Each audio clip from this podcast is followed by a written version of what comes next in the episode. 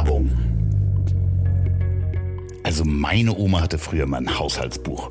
Und da wurden alle Ausgaben festgehalten, alle Einkäufe, aber auch alle Versicherungen und Einnahmen. Und wahrscheinlich kennt ihr das alle auch, diesen kläglichen Versuch, wenn man versucht, alle seine Ausgaben und Einnahmen zum Beispiel Excel einzutragen, um dann vielleicht am Ende des Monats zu gucken, was man übrig hat und vielleicht sparen oder investieren kann. Wäre das nicht toll, wenn es eine App gäbe, die das alles ganz automatisch kann? Und wisst ihr was? Der Partner der heutigen Folge macht genau das. Denn diese Folge wird präsentiert von Finanzguru. Die Finanzguru-App ist ein kostenloser digitaler Finanzassistent. In der App bekommt man eine vollständige Übersicht über alle Bankkonten, Depots und ganz neu auch Kryptobörsen. Verträge und Abbuchungen werden automatisch erkannt und kategorisiert. So weißt du immer, wie viel Geld du am Ende des Monats noch übrig hast und wofür du im Zweifelsfall mal wieder zu viel Geld ausgegeben gegeben hast. Unnötige oder zu überteuerte Verträge können per Fingertipp rechtssicher und kostenlos gekündigt werden. Finanzguru ermittelt außerdem dein individuelles Sparpotenzial und unterstützt dich bei allen Fragen rund ums Thema Finanzen und Versicherung. Und wie geht das? Einfach die kostenlose Finanzguru-App runterladen, Bankkonten, Depots und Kryptokonten, zum Beispiel Coinbase, sicher verknüpfen. Verträge und Buchungen werden dann, wie gesagt, automatisch analysiert und kategorisiert und man bekommt eine komplette Übersicht über alle Konten. Wie viel ist bis zum Ende des Monats noch übrig? Welche Buchungen kommen noch auf mich zu? Und man kann sich Analysen anschauen. In welchen Kategorien gebe ich das meiste Geld aus? Zum Beispiel Shopping, Essen, Trinken. Und bei komplexen Themen rund um das Thema Finanzen und Versicherung stehen nämlich auch Finanzexperten kostenlos zur Verfügung. So, noch mehr Analysen und Funktionalitäten, beispielsweise smarte Budgets für verschiedene Kategorien, unlimitierte Analysen und vieles mehr gibt es mit dem Finanzguru Plus. Und exklusiv für die Hörer dieses Podcasts gibt es Finanzguru Plus für drei Monate kostenlos anstatt normalerweise sieben Tage. Einfach anmelden, Konten verknüpfen und dann auf den Reiter mehr den Code Ziel eingeben. Die Informationen findet ihr natürlich auch nochmal in der Folgenbeschreibung. Vielen Dank für die Unterstützung dieses Podcasts, lieber Finanzguru. Werbung Ende. Es gibt manchmal auch Aufträge, wo ein Kunde kommt, der Vorstellungen hat, die ich nicht verstehe. Also wo ich einfach nicht direkt ein Bild vor Augen habe da braucht es dann manchmal ein bisschen mehr Austausch, bis ich selbst das für mich visualisieren kann, wie soll das Messer hinterher aussehen.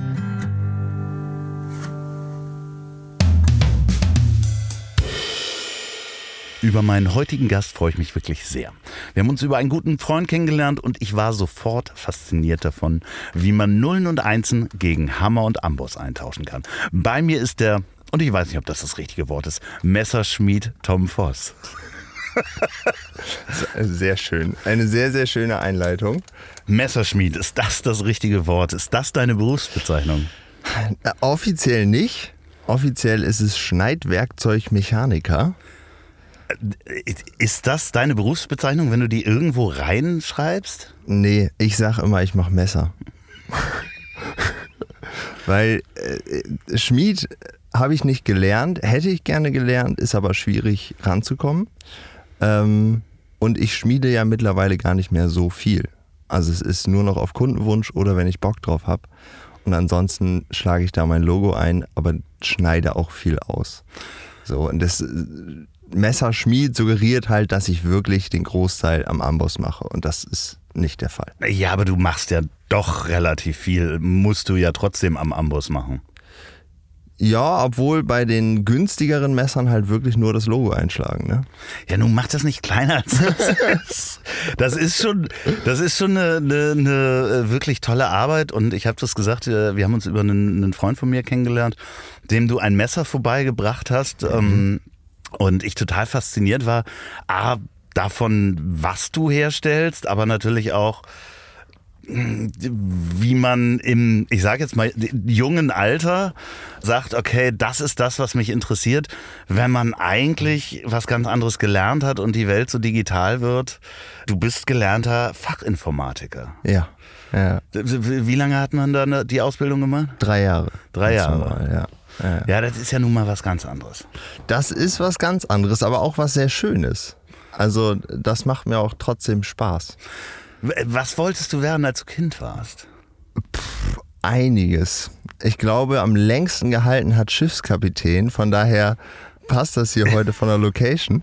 Da war ich ganz fasziniert von. Schiffe finde ich toll. Hast du da irgendwie, war das so wirklich so schon in der Kindheit, dass man sagt, dass du sagtest, ich will zur See fahren und Kapitän werden? Wir waren auf jeden Fall im Urlaub eigentlich immer am Wasser mit der Familie und ich wollte eigentlich immer nur Schiffe gucken. So. Okay. Und ich wollte auch, wenn wir auf dem Schiff fahren, wollte ich dann immer zum Kapitän. Und es gibt auch schöne Kindheitsbilder von mir, wie ich stolz wie Oscar neben dem Schiffskapitän stehe. Wahrscheinlich nicht und nur neben einem, sondern wahrscheinlich diversen Kapitänen. Also eins habe ich auf jeden Fall im Kopf. Ich könnte mir vorstellen, dass es mehrere Bilder gibt, ja. ja, aber äh, sehr schön. Und wann hat sich das dann gewandelt, dass man so sagt, okay, Informatik, Computer, ab wann hast du dich damit beschäftigt? Ich glaube, angefangen hat das in meiner Zeit in Bremen.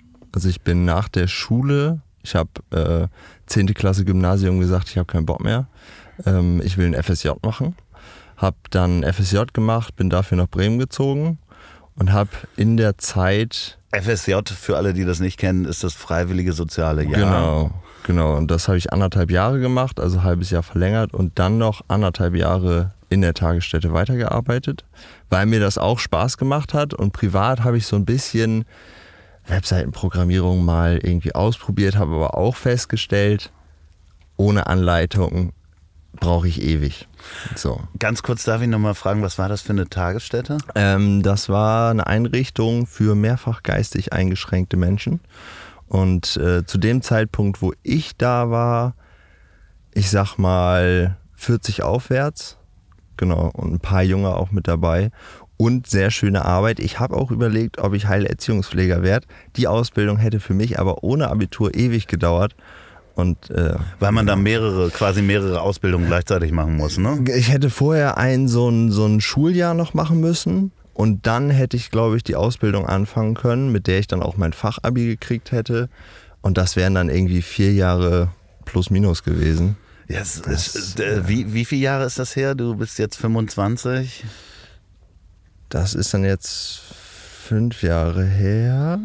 Ja, aber so, so ja. man legt sich dann ja auch nicht gerne langfristig fest, wenn man so. Ich versuche mich gerade daran zu erinnern, wie das so war mit 20. Ja. Da denkt man so, oh, puh, wenn ich das jetzt anfange, weiß ich gar nicht, ob ich in vier Jahren noch Bock drauf habe. Und ich habe ja das FSJ unter anderem auch angefangen, weil ich gesagt habe, ich habe absolut keinen Bock mehr auf Schule. Ich will irgendwie arbeiten, ich will was tun. Mhm. Und diese Vorstellung, ich gehe jetzt wieder ein Jahr in die Schule, damit ich danach nochmal drei Jahre, zwei Tage die Woche in die Schule gehen kann, fand ich irgendwie abturnt. ich kann komplett verstehen.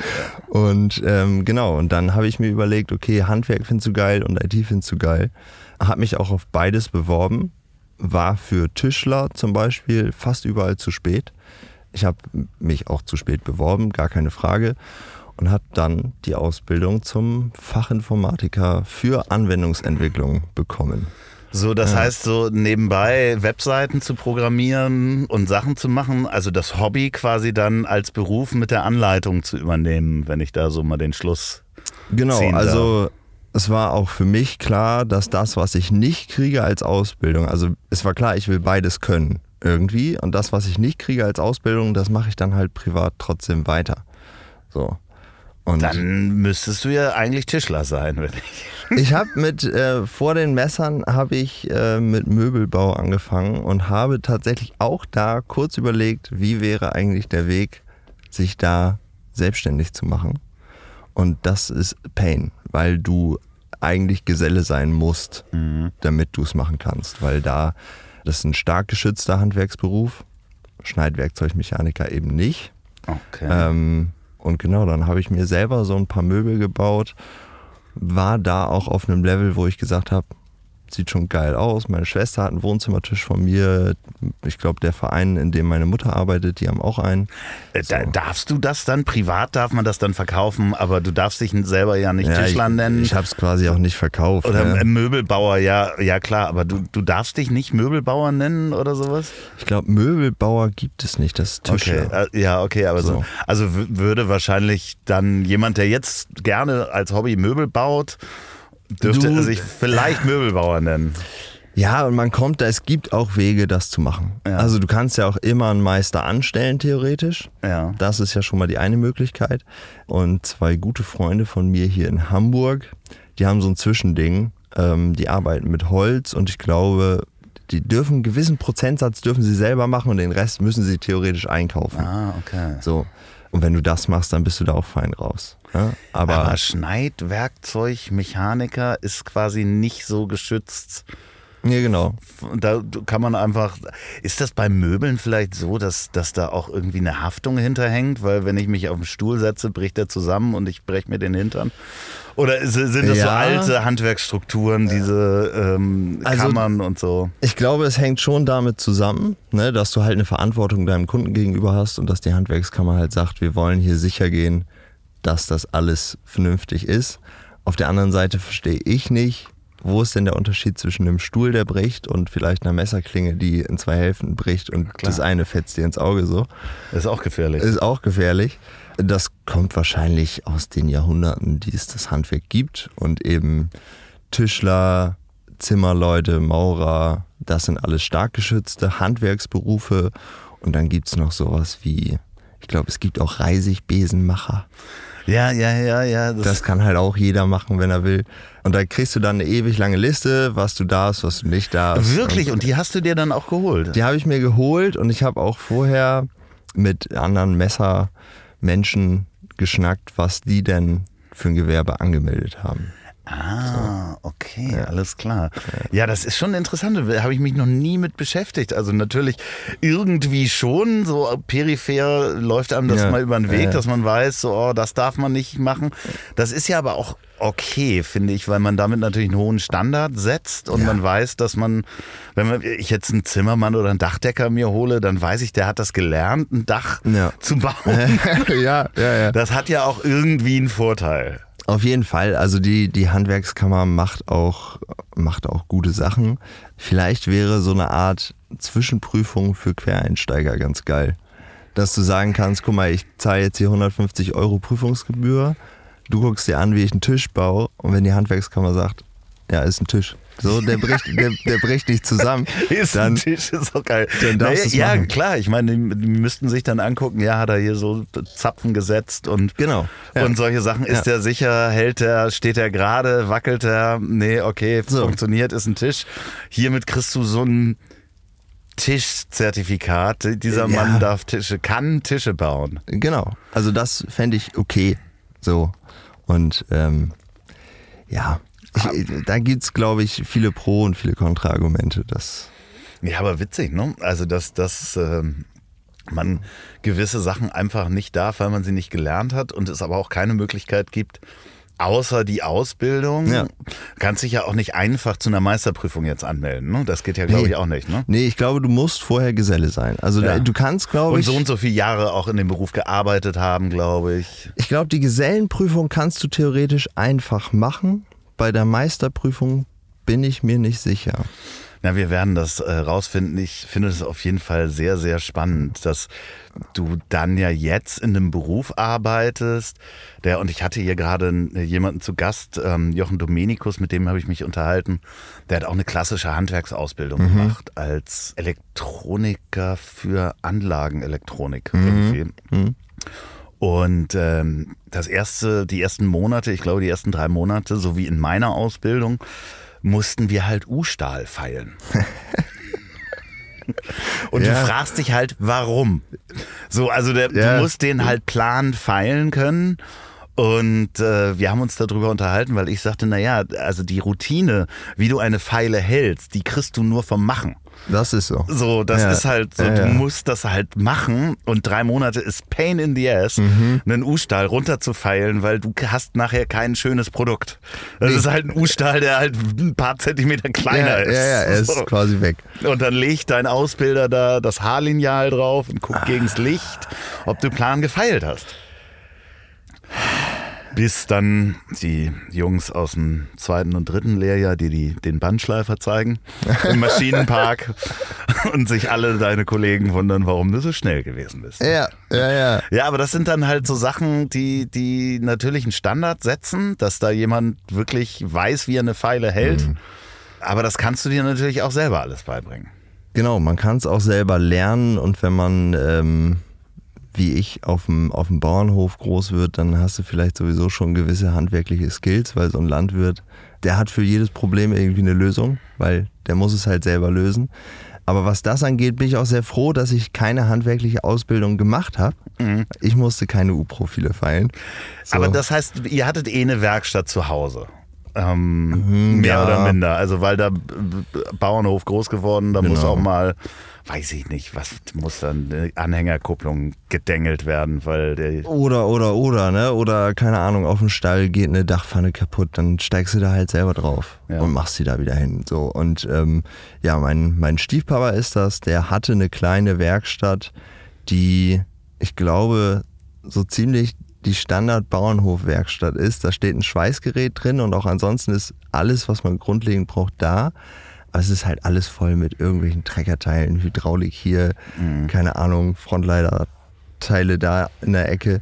Und es war nichts, wo man jetzt oder es ist nicht zu vergleichen mit der Werkstatt, die wir heute auf dem Hof haben. Ja, ja, so, klar, natürlich, ne? weil das ja. natürlich auch einem gewissen Zweck dient, den genau. du dir natürlich auch ausgedacht hast. Ja, Und das andere ist halt, ich muss schnell ein Treckerteil äh, genau. reparieren. Ja, Und äh, äh, wozu brauche ich da einen Amboss? Also so. eine Standardwerkstatt hat halt keinen Amboss. Nee. Also ich, nee, nee. da haust du auf den Schraubstock, wenn Viel, ja, ja, der ist auch, der hat auch ja hinten immer so eine genau, kleine Fläche. Genau. Ja, genau. Ja, das ist, aber so, dann hast du die Ausbildung gemacht und äh, Informatik wie muss man sich das vorstellen? Was lernt man da, wenn man äh, Fachinformatiker für Anlagenbau auch, ne? Anwendungsentwicklung. Ah, Anwendungsentwicklung. Also ist, Anwendungsentwicklung ist ja kurz gesagt Programmierer. Und das ist beim, beim Fachinformatiker ein bisschen wild, weil du so viele verschiedene Felder hast. Also in meinem Fall ist es halt Webentwicklung. So, das heißt, ich habe halt mit den gängigen Programmiersprachen oder Entwicklungssprachen für Webentwicklung gearbeitet. Ich hatte aber auch Leute in der Klasse, die haben ganz was anderes gemacht und die haben auch ganz andere Programmiersprachen benutzt. So, also das Grundlegende, was dir beigebracht wird, ist, finde ich, Problemlösung und logisches Denken. Ist relativ so. neu, die Ausbildung auch. Ne? Sie haben es nochmal noch so verändert jetzt wieder. Ja. Es gibt jetzt noch mehr äh, Berufe. Also in meiner Klasse waren wir, glaube ich, vier oder fünf verschiedene Berufe, die halt alle irgendwas mit Informatik zu tun hatten. Aber wir hatten zum Beispiel auch Informatikkaufmann. Aha, okay. So. Und von dem wird halt erwartet, dass der grundlegende Programmierkenntnisse hat. Der programmiert aber in seinem Job gar nicht.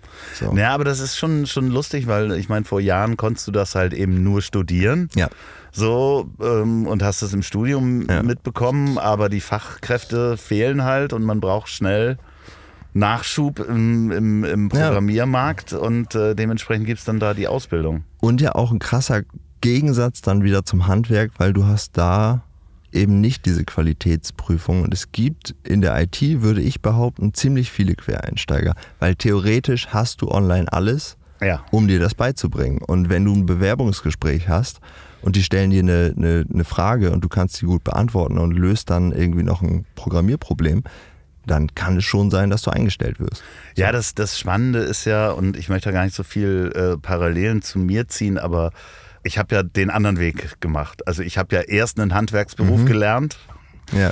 Und dann kam 1995 Webseitenbau dazu und mhm. da gab's ja gar nichts, wo du das lernen nee. konntest. Also die Menschen, die Webseiten designt haben oder versucht haben zu designen, waren halt so Printgrafiker. Also ja, es gab ja, nur Printgrafiker. Also das heißt, äh, du hattest Grafiker, die wussten nicht, wie eine Benutzerführung funktioniert. Mhm. So, weil die halt immer einen Katalog oder Flyer gemacht ja. haben oder sowas. Und da sind halt ganz neue, neue Berufe. Da gab es nur Quereinsteiger. Ja. Und äh, so 1995 Webseiten zu bauen.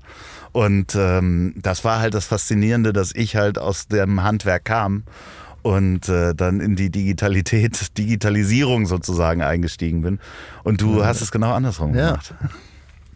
Ja, aber also ich habe auch trotz, ich habe noch ein Gewerbe angemeldet als Entwickler, aber das bediene ich quasi gar nicht mehr. Naja, also du nimmst halt die Werkzeuge, die es gibt, wenn ich das mal so sagen darf, und äh, setzt die für dein Messergewerbe, ich nenne es trotzdem mal jetzt Messer, ja. Messerschmied.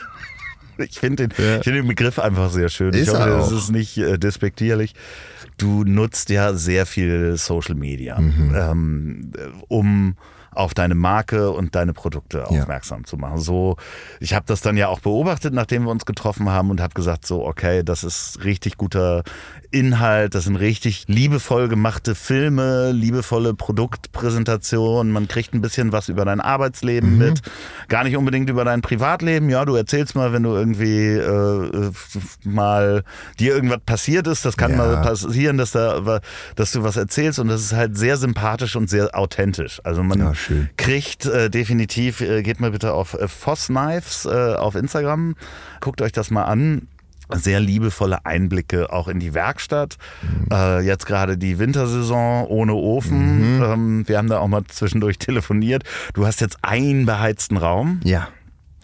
Und man kriegt das so, so, so dein, dein Arbeitsleben und Alltag als, ja, du bist ja komplett alleine, ne? Ja. Ja, ja. So, und das ist dein Fenster zur Außenwelt.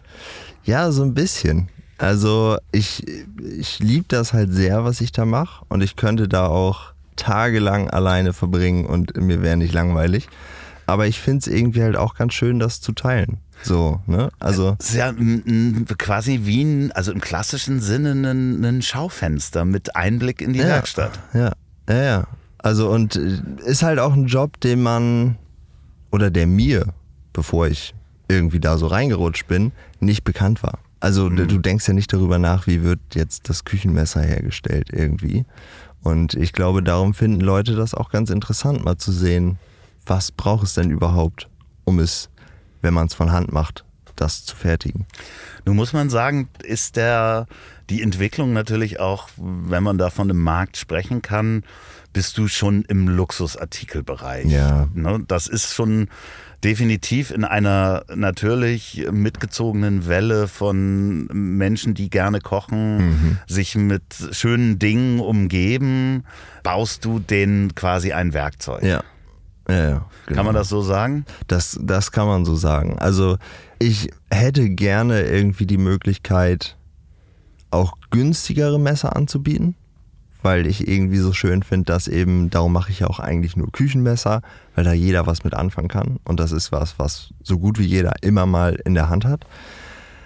Aber es ist mir momentan einfach noch nicht möglich, bei der Anzahl an Messern, die ich verkaufe, da preislich runterzugehen. Und ähm, es ist aber in jedem Fall ein Stück Luxus, was man sich gönnt. Das mhm. ist nichts, was man kauft, weil man es braucht. Mhm. So. Hast du mal überlegt, weil ich meine, die, die, wenn man einmal angefangen hat, sich Messer-Content auf Instagram anzugucken, bekommt man ja sehr viel Werbung auch mhm. für weitere Messer. Ja. Und da sind ja natürlich dann auch Menschen dabei, die sagen, ja, wir wollen auch gute Messer herstellen. Ähm, das machen wir jetzt irgendwo in mhm. Asien mhm. und suchen uns da jetzt äh, mal so ein paar asiatische Messerschmiede und wir geben mal das Design vor und die hämmern dann da mal und mein Logo rein. Ja. ja. Und du guckst schon so. Ja, halte ich halt irgendwie nicht, nicht viel von. Also oder anders, äh, das, die Messer, von denen du da gerade sprichst, ähm, sind mit Sicherheit, oder ich könnte mir vorstellen, dass sie qualitativ nicht schlecht sind für den Preis und vielleicht auch in Asien fair produziert für die Marktbedingungen, die da halt vorherrschen. Aber ich will ja auch in Deutschland produzieren. Also es soll auch ein lokales Produkt sein und ich will halt nicht, dass die Klingen erst einmal quer um die Erde fliegen, bevor ich dann da einen Griff dran klatsche oder so. Ja, ja, ja, das ist natürlich immer die Frage. Fair produzieren, gibt es einige Marken, die das dann natürlich auch ja. machen. Aber ja, ich meine, du weißt ja auch nicht immer, wo dein Stahl herkommt. Mhm. Ganz genau. Ja, ja. Also bei den meisten weiß man es natürlich. Aber du weißt es halt eben auch nicht ganz genau. Aber das ist schon, ist, ich würde sagen, das ist eher für den Mensch, der sagt, ja, ich kaufe mal jemanden schöne Messer und ich, ich weiß, dass der das gut findet und der ist gerade auf dem Weg, bessere Messer zu benutzen. Ja. So. Ja, also es ist vielleicht ein ganz gutes Übergangsprodukt, ja. äh, aber man muss auch äh, aufpassen. Also es gibt, ich glaube, das war auch die Marke, die du eben meintest, die in Asien produzieren, die machen, wie gesagt, ganz gute Sachen. Und dann gab es mal so Messer mit so einem Loch drin. Ja. Das wurde dann erst als Wikingermesser und dann als asiatisches Messer vermarktet, bla bla bla. Und da hat mal jemand äh, den Stahl untersucht und es kam dabei raus, dass das teilweise der Stahl ist, aus dem auch Töpfe gemacht sind. Ah, sehr schön. Und der hat halt eine Härte, die überhaupt nicht geeignet ist für ein Messer. Also da muss man halt echt gucken, wenn man so ein Messer bestellt, das ist dann ja zwischen 80 und 100 Euro. Was ist es genau? Also Ja, also das ist ja sowieso das Ding. Du musstest dich ja plötzlich auch nochmal, als du dich dann entschieden hast, zu dem Punkt kommen wir dann auch nochmal, musstest du dich ja auch mit sowas wie äh, Metallurgie äh, auseinandersetzen, Ja. weil ja nicht, also für die Menschen, die da, Eisen gibt's quasi nicht. ja. Eisen hat immer Kohlenstoff und dann ist das Stahl und je nachdem, was da noch alles drin ist, ist das unterschiedlich hart. Und das sind ja komplett neue Felder gewesen, oder? Ja, aber auch da kam mir, glaube ich, meine Ausbildung zugute. Eine weitere Sache, die du als Fachinformatiker lernst, ist, wie google ich effizient. ja. Und ähm, man kann sich halt mittlerweile wirklich alles ergoogeln und die Szene, sag ich jetzt mal, die anderen Messermacher, die sind alle hilfreich. Also du kannst wirklich, ich habe noch keinen getroffen, der mir nicht weitergeholfen hat, wenn ich ein Problem oder eine Frage hatte. Und äh, da kommst du schnell rein. Wie war das, dein erstes Messer? Oh, komplett für den Arsch. aber, aber erstmal die Entscheidung, war da schon die Entscheidung gefallen, ich mache jetzt Messer oder war das, Nee. ich probiere jetzt mal aus? Ich habe, wahrscheinlich habe ich sogar irgendwie auf YouTube eine Folge Forged in Fire gesehen Ja. und habe gedacht, oh das ist irgendwie geil, ich habe jetzt Bock auf Schmieden. Äh, und dann habe ich geguckt, was kostet eigentlich eine Esse. Und das ist nicht so teuer, ich glaube 130 Euro. Fängt das irgendwo an? Ich habe heute So. Morgen übrigens gegoogelt nach Ja, Essen. Ja, genau. Und Für die Zuhörer, was ist das? im Grunde genommen nur eine klitzekleine Metalltonne. Na, klitzeklein ist nicht richtig. Ein Metalloval mit äh, ja, Keramikwolle drin und oben steckst du einen Brenner rein, den kannst du an eine Gasflasche anschließen und dann sind da drin halt so 1200 Grad, wenn du Der willst. Schmiedeofen So, ist das eigentlich. genau. Ne? Ja. So, also landläufig würde man sagen, das ist der Schmiedeofen, wo man Ja. bei Asterix bei dem Schmied sieht, wo der da die Klinge reinschiebt und danach mit dem Hammer drauf. Genau, aber halt nicht im klassischen Sinne mit wirklich Kohle, die halt die Hitze hält, sondern eben einfach mit einer Gasflasche, wie man sie auch an einen Grill anschließen kann. Und dann ist dann Gebläse drin, damit die Flamme. Muss gar nicht. Also du hast oben hast du einfach nur eine Luftzufuhr, die Ah, kannst okay. du auf und zu machen. Damit kannst du auch ein bisschen die Temperatur regulieren. Und ansonsten brennt da halt einfach das Gas rein. Ja, okay. So, ja. Und das hat dann wie viel Grad ungefähr? Also ich glaube, meine kommt ungefähr bis 1200, wenn die komplett offen ist. Man kann hinten auch noch quasi, habe ich einfach Steine gekauft, die kann ich hinten vorstellen. Dann hält die ein bisschen besser die Hitze, so, aber es reicht halt aus. Die meisten Stähle, die ich bearbeite, sind so bei 900 Grad zu schmieden. Genau, muss man ein bisschen aufpassen, dass nicht zu heiß wird. Ja, So, das heißt, ähm, okay, du, du hast erstmal dir eine Esse gekauft und einen Amboss geliehen. Genau, der, der Amboss kam vom, vom Nachbarn. Erst habe ich auf so einem kleinen Stück Stahl, ich weiß gar nicht, was das war, da hat, glaube ich, der, mein, mein Opa hat da die Grassense drauf gerade gedengelt. Da habe ich erst drauf geschmiedet und dann sagte der Nachbar irgendwie, du, ich habe einen Amboss rumstehen, brauche ich überhaupt nicht. Dann habe ich den benutzt und anfangs habe ich auch nur Schlüsselanhänger gemacht. Also einfach auch nur geschmiedet, um erstmal auch ein Gefühl dafür zu kriegen. Und dann wollte ich irgendwann was machen, was ich auch benutzen kann, weil was willst du mit 100 Schlüsselanhängern? Und äh, habe versucht. Hausmeister werden. So, ja, das kannst du damit, kannst, ein, kannst eine Firma für Hausmeisterdienste aufmachen. Nee, und da habe ich versucht, ein Messer zu schmieden und das ist grandios in die Hose gegangen. Also, und da wusste ich, da, zu dem Zeitpunkt wusste ich auch noch nicht, dass man Messer härten muss. Ja. So.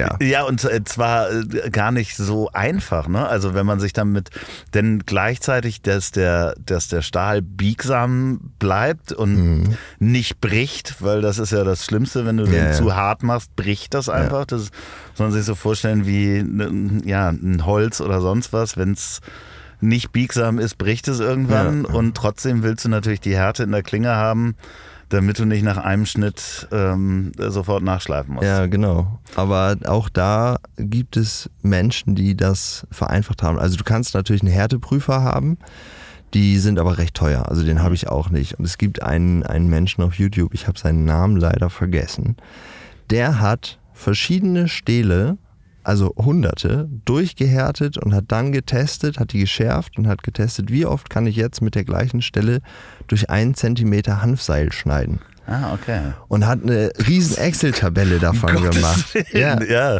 Und so kannst du aber, wenn du jetzt weißt, ich habe 80 CRV2, guckst du in seiner Tabelle, okay, damit hat er jetzt 100 Mal durch dieses Hanfseil geschnitten. Und dann kaufst du dir ein Hanfseil und guckst, wie oft komme ich denn durch. Und wenn du 90 hast, ist gut. Wenn du mehr als 100 hast, ist wahrscheinlich auch gut. So, und dann biegst du ein bisschen dran rum und wenn es nicht bricht, dann ist wohl richtig. Werbung. Wusstet ihr eigentlich, dass 61 Prozent der Deutschen dazu bereit wären, Geld für eine Versicherung der Erde zu zahlen? Ja, das bräuchten wir wahrscheinlich auch alles, was wir mit der schon alles angestellt haben. Ich bin jetzt fast 50 und habe jetzt erst den Überblick über alle meine Versicherungen und zwar dank Clark, denn diese Folge wird präsentiert von Clark und mit dem Bedarfscheck von Clark bist du auf alles vorbereitet und weißt genau, was du brauchst und wo du vor allen Dingen mit deinen Versicherungen Geld sparen kannst. Ausgebildete Versicherungsexperten stehen dir kostenfrei und persönlich zur Verfügung, wenn du dann noch mal ein paar Fragen zu den Versicherungen hast. Hol dir ein Upgrade und versichere dich ab mit Clark. Und Clark gibt allen Podcast-HörerInnen einen Shopping-Gutschein bis zu 30 Euro. Einfach die Clark-App runterladen oder direkt auf die Webseite gehen. Clark.de für Deutschland oder goclark.at für Österreich und bei der Registrierung den Gutscheincode WEG30 eingeben, also WEG30. Ihr ladet dann eine bestehende Versicherung hoch und sichert euch einen 15 Euro Shopping-Gutschein für Brands wie Apple, Zalando, den App Store und vieles, vieles mehr. Bei einer zweiten Versicherung gibt's dann sogar 30 Euro. Die Teilnahmebedingungen und alle Infos findet ihr natürlich auch in der Folgenbeschreibung. Versichere dich ab mit der kostenlosen Clark-App. Vielen Dank, Clark, für die Unterstützung dieser Folge. Werbung Ende. Ja, das ist natürlich schön, dass, dass diese Dokumentation des Wissens und der Arbeit und Erfahrung der Menschen durchs Internet einfach Ja. so rumliegt. Ja. Weil ich meine, und da sind wir wieder bei der Handwerksrolle oder Handwerkskammer. Vor 200 Jahren musste dir das jemand beibringen. Ja, ja, genau. Und irgendjemand hatte irgendwo mal irgendwas in einer Bibliothek gelesen. So. So.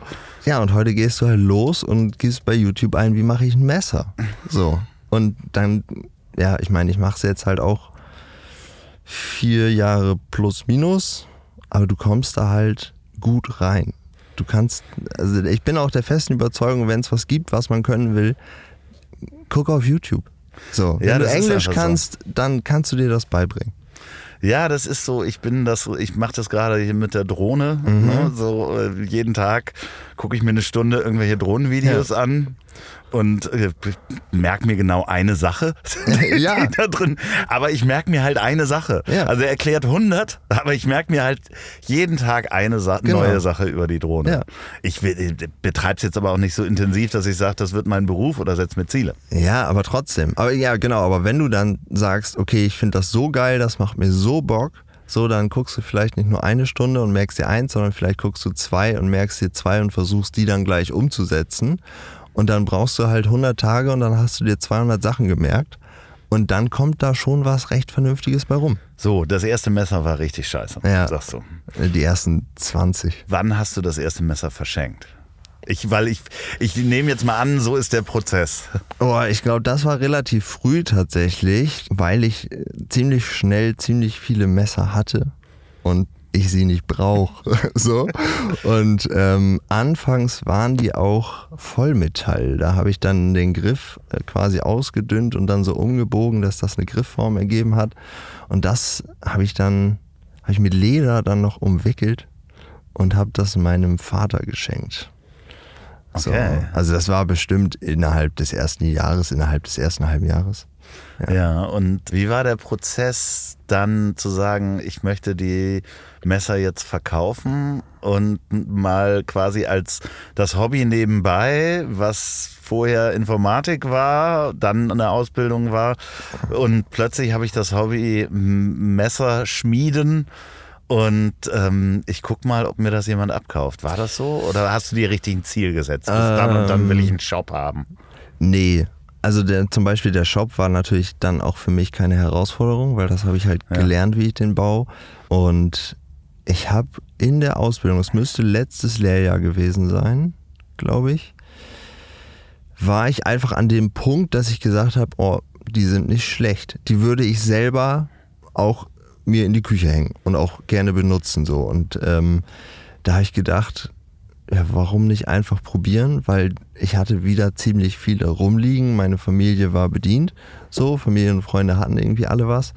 Und ähm, ich hatte aber auch schon Anfragen auf Instagram. Also ich habe ja von vom ersten Messer an, was ansatzweise vernünftig war, habe ich das auf Instagram geteilt.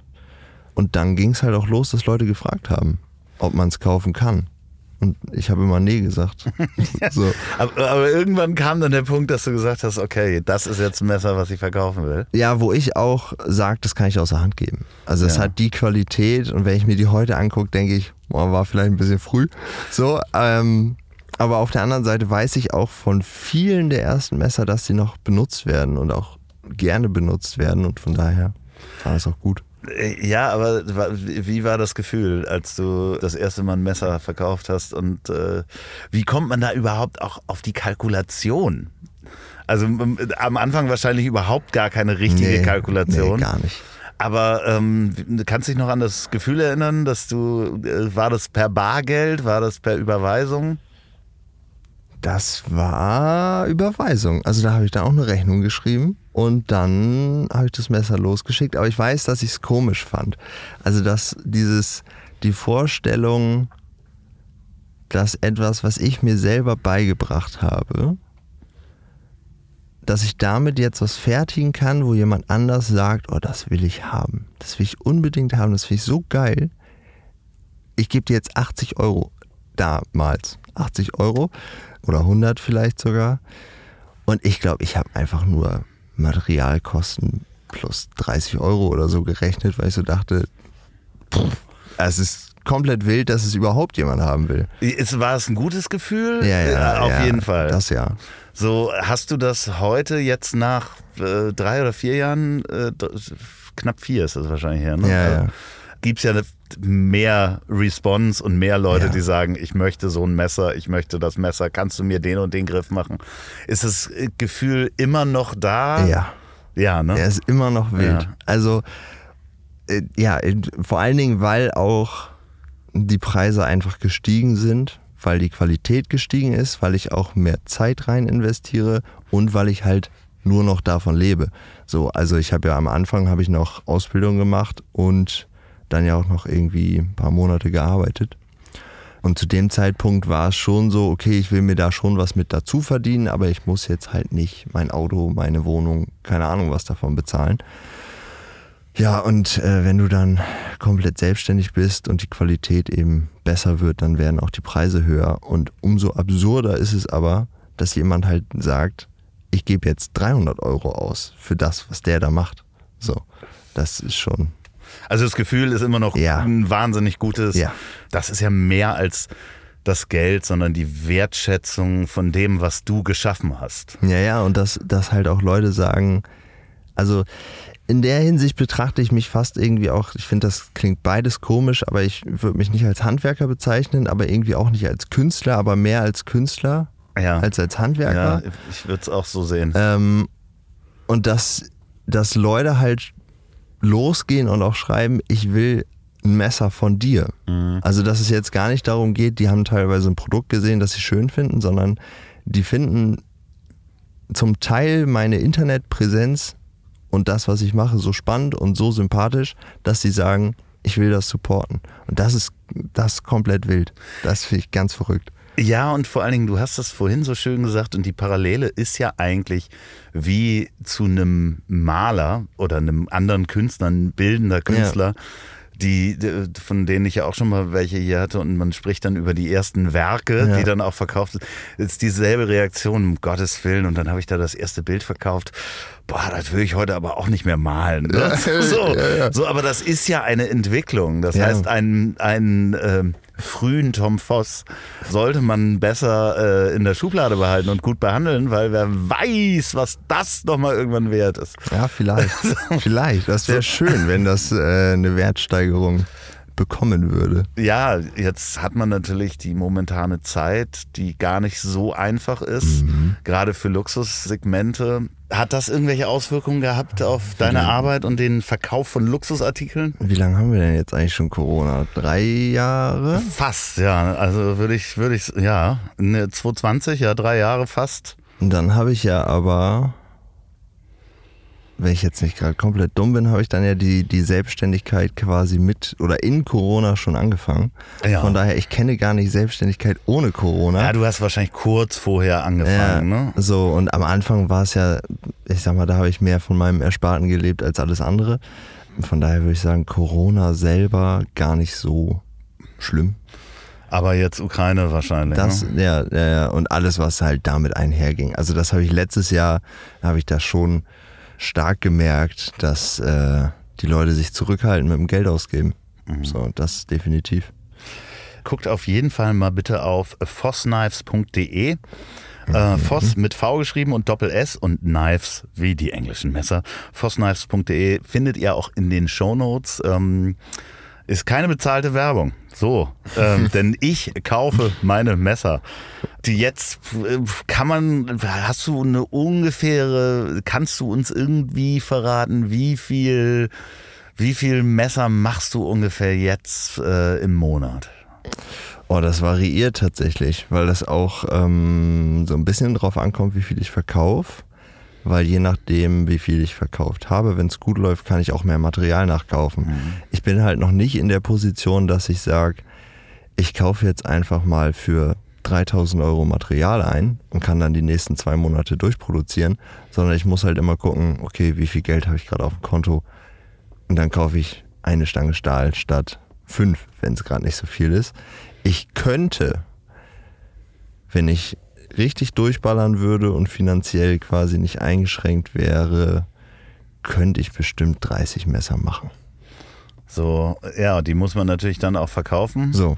So, und wenn der Schritt dann passiert ist, dann kannst du dir überlegen und das dann nicht ausreicht, ob dann noch jemand dazukommt, der dir hilft. Ja, ja, ne? genau. So, also, aber das heißt, du, du bist jetzt an dem Punkt, dass du von dem Messer machen leben kannst. Ja, also es ist schon so, dass äh, ich äh, sehr glücklich bin, dass meine Eltern zum Beispiel gerade meine Autoreparatur bezahlt haben, weil das hätte mir jetzt das Genick gebrochen. Also das Auto wäre kaputt geblieben so und ich hätte weiter Messer gemacht äh, und wäre dann mit dem Fahrrad zur Post gefahren oder so. Aber ich mache nichts anderes. So. Das finde ich großartig. Und alle, die, die wirklich überlegen, äh, sich ein Messer zuzulegen oder vielleicht mal ein gutes Geschenk suchen. Ich hatte ja auch dich durch Instagram dann näher beobachtet und äh, dachte dann so, ja, okay, das muss man eigentlich, muss man das unterstützen. Und äh, dann habe ich ja auch mit Olli im Podcast ja. drüber gesprochen. Wir haben dann mal Instagram-Stories, die ich gut finde, mal geteilt und ähm, die Olli gut fand. Und dann dachte ich so, ja, aber wie kann man das am besten unterstützen? Ja, verdammt nochmal kaufen Messer. Ja. So. Ja, und dann haben wir uns auch darüber unterhalten, wie das aussehen soll. Das heißt, man kann sich mit dir auch austauschen. Wie soll das gestaltet sein? Also es gibt mein Küchenmesser ist eine, eine Hommage an dieses Auto, in dem wir mhm. quasi sitzen. Da sind die, die, die Streifen da drauf und die Farben sind wieder äh, gekommen. Ja. Und äh, wir haben uns dann ja auch abends mal irgendwann ausgetauscht, was noch irgendwie cool wäre mhm. und uns gegenseitig Videos hingeschickt, was man noch alles so machen kann. Also das heißt, man kann in Austausch gehen, wenn man eine Individualanfertigung hat. Definitiv. Also ich freue mich auch immer über Aufträge, vor allen Dingen, wenn es so wie jetzt mit dem Messer zu dem Auto. Das finde ich halt irgendwie geil und da fällt es mir dann auch leicht, die Vision selbst nachzuvollziehen. Es gibt manchmal auch Aufträge, wo ein Kunde kommt, der Vorstellungen hat, die ich nicht verstehe. also wo ich einfach nicht direkt ein Bild vor Augen habe, da braucht es dann manchmal ein bisschen mehr Austausch, bis ich selbst das für mich visualisieren kann, wie soll das Messer hinterher aussehen. Und äh, ja, dann kann man auch komplett custom Messer bei mir bestellen. Ja, du hast äh, hier auch in diesem ähm, Bus schon mal stattgefunden, als wir Timo Hall von dem Hall-Schleifer, Mhm. Messerschleifer, ein äh, Messer von dir übergeben haben, was äh, wirklich ein Hall-Messer Ja. war, mit Hall-Logo quasi drin. Da hat er sich Genau. sehr drüber gefreut. Also, Ja, das, ähm, ja, Shoutout an der Stelle an die Jungs von Regenholz, weil ohne die hätte das nicht stattgefunden. Die haben nämlich einen Laser, mit dem sie das Logo in das Griffholz reingelasert haben. Und dann musste ich das nur noch ausschneiden und in den Griff einsetzen. Genau. Sag mal, und dann habe ich ja noch ein Messer bestellt. Ne? Mhm. Da haben wir ja öfter hin und her gesprochen, was da in den Griff rein soll, wie der Griff aussehen soll.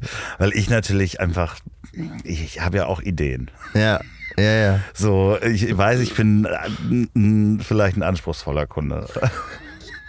Und es hält sich noch in Grenzen. Also ich, ich kriege ganz andere Anfragen teilweise. Nein, aber ich habe dann, eigentlich würde ich gerne mit dir in der Werkstatt stehen. Äh, wie zum Beispiel mit dem Blattgold, weißt du, wo wir äh, so Mhm. über Blattgold gesprochen haben, dass man das ja irgendwie einbauen kann. Und dann will ich das auch selber, würde ich Ja. am liebsten Epoxyharz selber anmischen und gucken, wie das wird und schleifen und so. Aber, Ja, ja. aber ähm, ich glaube, du hast mir was mitgebracht, oder? Ich, ich habe dir was mitgebracht. ich bin da sehr gespannt. Das ist ja jetzt aber äh, quasi Wir, wir gehen die ganze Meile sozusagen. spontan. Ich, ich gebe dir auch erst das, was du nicht weißt, dass ich es dir mitgebracht habe. Ich- Du hast was mitgebracht, was ich nicht bestellt habe. Ja, Quasi. ja, als und also ich weiß nicht, ob es dir passt. Echt? So, Ich bin gespannt. aber ich dachte als Dankeschön äh, für die Einladung Ach, das und damit du noch ein bisschen mehr für mich Werbung läufst. Ach, wie geil. Wie geil ist das denn? Ich habe einen Pulli von äh, Foss Knives. Wahnsinn. Ich freue mich sehr. Das Logo ist nämlich sehr schön, weil das es sieht aus wie ein Fuchs. Ja, weil, weißt du eigentlich warum? Weil Voss der Fuchs ist? Voss ist Plattdeutsch für, ja, ne? für Fuchs. ja, das ist der Fu äh, Fuchs. Ja, ja, ich, äh, will ich das sagen. Wie geil. Vielen, vielen Dank. Das ist, das ist äh, großartig. ja, ich hoffe, er passt. Da sprechen wir gleich nochmal drüber. Ja. Ich möchte da vom Mikrofon nicht meine Größe. Größer geht nicht mehr. Es könnte sein, dass er, dass er viel zu groß ist. Das ist viel zu groß. Und hier, das ist jetzt quasi, du musst nicht zur Post laufen. Ich habe hier ein Messer in der Da ist ein Messer drin, ja. Das fotografieren wir natürlich Ja. auch gleich. Und ich bin sehr gespannt. Darf ich es aufmachen? Du darfst es aufmachen, du darfst die Tasche auch behalten. Ach Quatsch, ich kriege eine Messer Messertasche. Und ach Quatsch, wie geil das aussieht. Um Gottes Willen. Ey. Ja, der Griff ist wild. Also der ist wirklich. Okay, äh, wir machen da ein Foto von. Es ist wirklich sehr buntes Holz und eine wahnsinnig schöne polierte Klinge, der man aber die Roughness noch des Stahls noch ansieht. Das Mhm. ist sehr, sehr schön. Und es ist eins von eins. Ja, genau, das äh, mache ich jetzt seit diesem Jahr, dass ich bei Kundenaufträgen und bei limitierten Editionen quasi, die ich mache, immer jetzt, wie in diesem Fall, habe ich halt nur eins davon gefertigt, also es ist eins von eins. Wunderschön. Es ist wirklich wunderschön. Sehr schön. Vielen, vielen Dank. Das, ähm, wow, das ist wirklich ein Kunststück. Ich werde das äh, fotografieren, werde ich auch nochmal in die Story mit reinpacken oder in den Beitrag äh, werde ich dann noch ein Foto hinterher schießen. Obwohl du machst ja so schöne Ich- Fotos. Ja, du fotografierst. die Fotos. Du hast das schon fotografiert. Ja, ja. ne? Das Ja, wollte ich auch nochmal fragen. Gib mir auf jeden Fall diese Fotos, dann packe ich das dazu. Dann könnt ihr das auf Instagram angucken. Äh, Tom, vielen, vielen Dank. Ja, vielen Dank für den Auftrag. Ja, ich mache Werbung aus Begeisterung zu dir und deinen Produkten. Wirklich, das ist ganz, ganz toll. Ich finde das so inspirierend, dass man die Muße findet oder dass du die Muße gefunden hast und den Mut, dich da selbstständig mitzumachen und zu sagen, das ist der Weg und, und ich glaube daran, dass das was wird, weil du einfach gute Produkte herstellst, weißt, wie du sie verkaufen kannst und ähm, äh, dementsprechend äh, ganz großen Respekt davor. Vielen Dank. Ja, doch. Ganz, Also das freut mich wirklich sehr. Also ja, das hört man gerne. Das Wirklich? geht gut runter. Ja, vor allen Dingen, äh, das ist natürlich auch, wenn man da alleine in der Werkstatt steht, fragt man sich ja manchmal wahrscheinlich auch, was mache ich denn Ja, hier? Und dann ja. äh, kommen keine Bestellungen rein und man kriegt kein Feedback. Ja, Mhm. man kriegt über Instagram natürlich mal Feedback. Aber halt am Ende sind die 250 Menschen, die in deinem Dorf wohnen, kommen ja nicht vorbei und sagen, hier, Tom, hast du mal super gemacht hier. Nee. Wie viele Ja, Messer so. gibt's denn in, in deinem Dorf, in dem du wohnst, äh, die von dir? Also die größte Sammlung haben natürlich meine Eltern. Ja, klar. Ne? Und ich glaube, ich habe tatsächlich ins Dorf erst eins, nee, die hat zwei gekauft. Okay, alles klar. Ja, ja, aber der, ich sehe das, dass das in ein paar Jahren wird jeder, äh, du dem 250 Song. Messer Ja. bei dir äh, verkauft haben. Das wäre schön. Also lokal ähm, bin ich auch dran, dass es mehr wird, weil das meiste geht echt weit weg. So. Ja. Und jetzt habe ich dann ja angefangen, irgendwie, dass ich auch mal Zeitungen anschreibe und so, weil ich es schön fände, wenn es lokal auch mehr, mehr. Liebe Grüße nach. Wien an dieser Stelle, muss ich auch nochmal sagen. An äh, den jemanden, den ich äh, äh, quasi deine Messer vorgeschlagen Mhm. habe, der ein Messer bei dir erstanden hat. Auch ein, ein Kauf, über den ich mich wirklich sehr gefreut habe. Tom, du bist hier jederzeit herzlich willkommen, wenn es bei dir Neuigkeiten gibt. Wir machen einfach mal einen Check so Ja. in einem Jahr Geil. und gucken einfach mal, ähm, äh, wie das weitergekommen ist, wenn irgendwas in der Zwischenzeit passiert.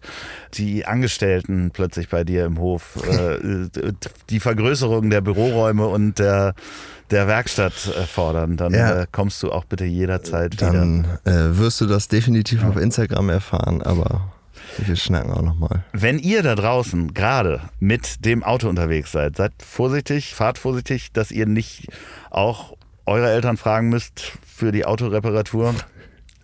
Und falls ihr diesen Podcast bei der Arbeit hört, dann lasst euch A nicht vom äh, Chef erwischen und überlegt mal, ob das, was ihr da eigentlich macht, ob da nicht irgendwie über ein Hobby vielleicht auch das Hobby zum Beruf werden kann, muss aber nicht. Und falls ihr diesen Podcast zum Einschlafen hört, ähm, dann werden, wisst ihr ja auch, die wunderbaren, nee, andersrum, die letzten Worte hat wie immer mein wunderbarer Gast und der wird euch in den Schlaf bringen. Das ist jetzt überfordernd. Ich weiß. Deswegen mache ich das. Darum machst du es auch, ja. Nee, äh, vielen Dank für die Einladung. Vielen Dank fürs nette Gespräch. Und ich hoffe, dass es ein, zwei Leute auf meine Instagram-Seite gebracht hat. Und ähm, ja, ich bin einfach dankbar, dass es so weit gekommen ist, dass ich in einen Podcast eingeladen werde und ähm, ich das machen kann, was ich, was ich tue. Das macht mich sehr glücklich und ich hoffe auch viele Köche und Hobbyköche da draußen. So, und jetzt zum Abschluss noch Werbung in eigener Sache. Wenn ihr noch eine Produktion der Bonnywurst Productions hören wollt, dann hört doch mal rein in den Podcast, den ich zusammen mit Olli P. mache. Ich hab dich trotzdem lieb. Erscheint jeden Montag, gibt's überall, wo es tolle Podcasts gibt. Ich hab dich trotzdem lieb mit Olli P. Vielen Dank, gute Nacht. Dieser Podcast ist eine Produktion der Ponywurst Productions. Mmh, lecker.